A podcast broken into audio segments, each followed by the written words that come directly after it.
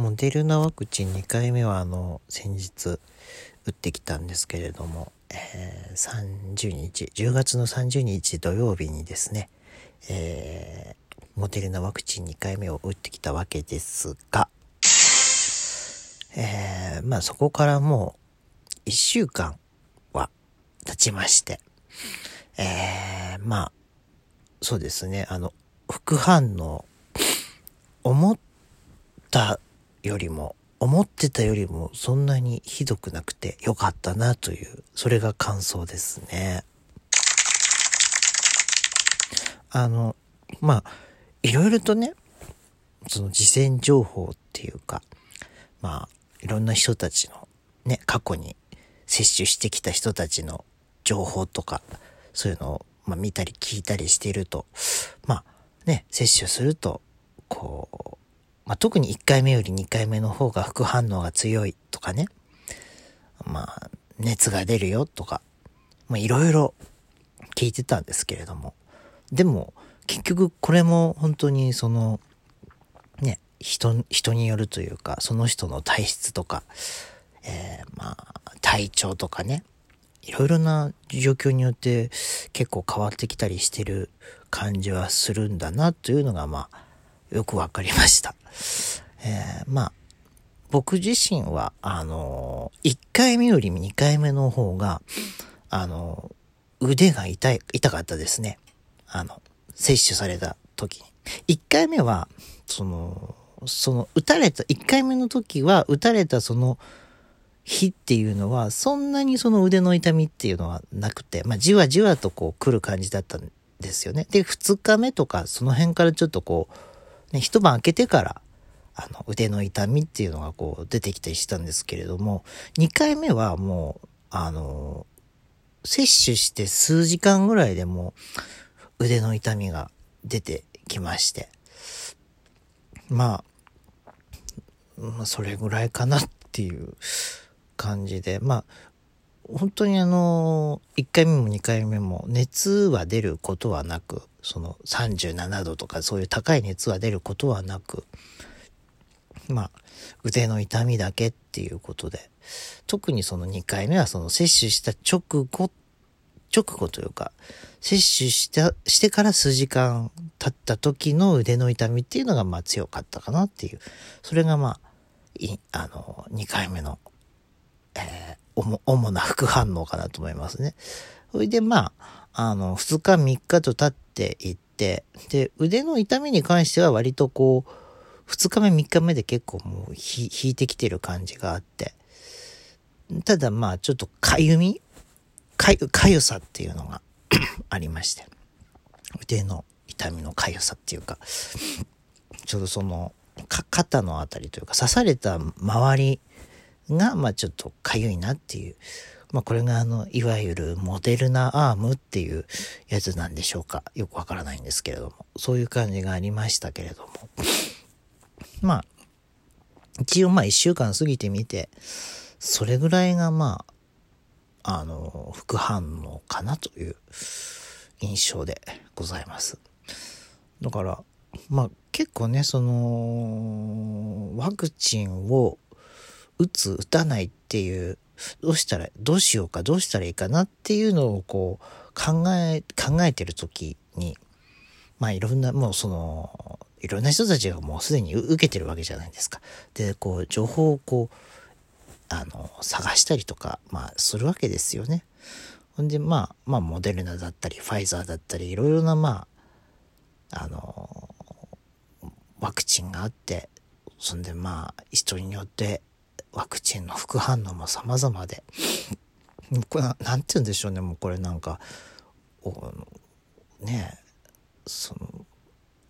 よくわかんないですよね。その、当たりか外れかっていうか、どれが当たりなのか、どれが外れなのかっていうのがよくわからないんだけれども、本当にあのね、ガチャですよね。うんと、何が当たるかわからないっていう、自分はその、副反応がひどい方に当たるのか、軽い方に当たるのかっていう、そういうところもあったりするんですけれども、も本当にこれはね、あの、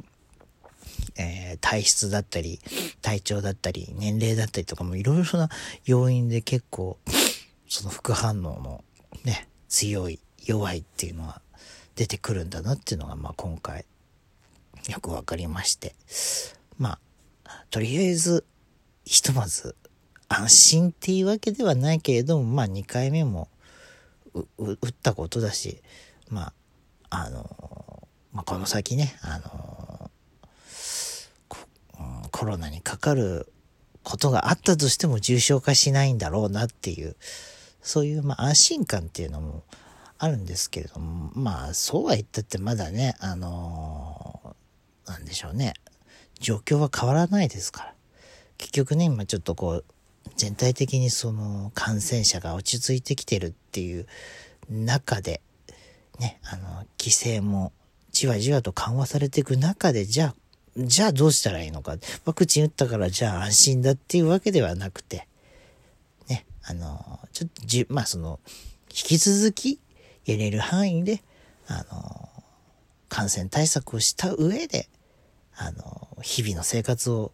送っていくっていうのは、これは変わりのないことでございますので、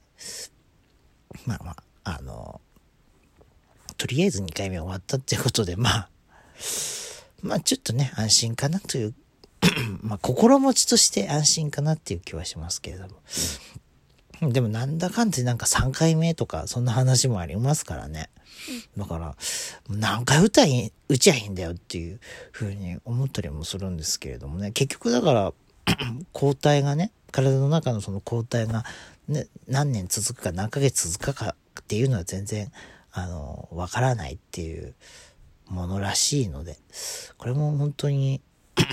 博打というかガチャというか、ね、本当にその、ね、今までにないことだからこそ、こう、予測が不可能な部分は多々あるんだなというのはね、あの、思いますけれども、まあ、とにかく、あの、皆さんも、あの、もしこれからワクチンを打たれるようであれば、本当にこれはね、あの、なんだろうね。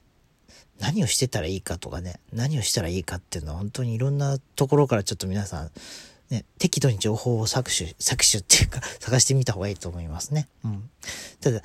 あの、見てるといろいろ、本当にね、いろんな情報があるから、ツイッターとかもそうだけど、ね、いい、いい情報、悪い情報っていうのもわーっと一気に来るんで、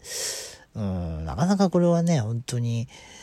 難しい部分はありますよね。こう、それこそ本当にこう、ワクチンを接種する、するべきかしないべきかっていう部分にもなってきたりとかするので、そこは本当に個人の自由というか、ね、もちろん接種したくてもできない人もいるっていうのもありますし、いろいろありますけれどもね。とにかく、引き続きねあのー、日々の生活の中でこう、やれることをやっていくというのは一番大事なことかなと思います。それで、まあ、あのー、なんつうんですかね、その副反応において、まあ、なんか、こうしといた方がいいよっていう、あのー、ことちょっとしたアドバイスというか、まあ、果たしてどれぐらいの人が参考にしてくれるかわからないんですけれども、あの、まあ、傷、傷口じゃない、あの、摂取した部分に、あの、冷えピタを貼るっていうのはね、結構いいと思います。うん。あの、まあ、痛みとかもまあね、冷やされることで緩和されてんのかなっていう感じもするんですけど、まあ、それぐらいです、僕が言ったのは。うん。冷えピタを貼るとかね。まあ、あとはその、痛み止めというかね、その、何でしたっけ？あの、解熱鎮痛、鎮痛剤とか。あの、痛い時はまあ飲んだ方がいいかもしれないですね。うん。